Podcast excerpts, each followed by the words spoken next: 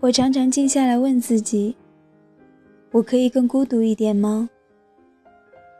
我渴望孤独，珍惜孤独，好像只有孤独，生命可以变得丰富而华丽。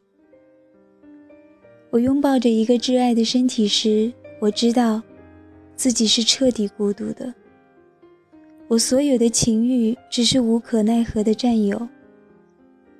我试图用各种语言与人沟通，但我也同时知道，语言的终极只是更大的孤独。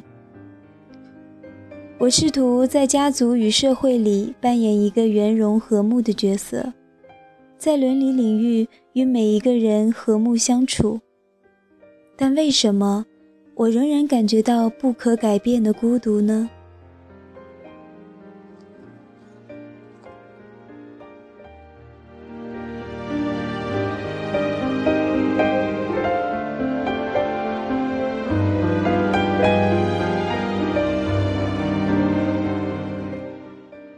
我看到暴力者试图以枪声打破死寂，但所有的枪声只是击向巨大空洞的孤独回声。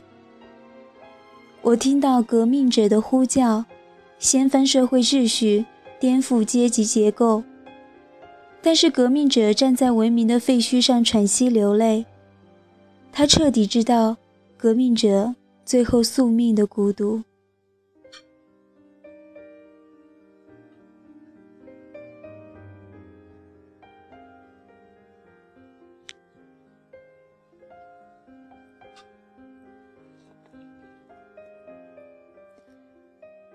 其实，美学的本质或许是孤独。人类数千年来不断思维，用有限的思维图解无限的孤独，注定徒劳无功吧。我的孤独六讲，在可懂与不可懂之间，也许无人聆听，却陪伴我度过自负的孤独岁月。我的对话，只是对自己的独白。二零零七年七月二十一日。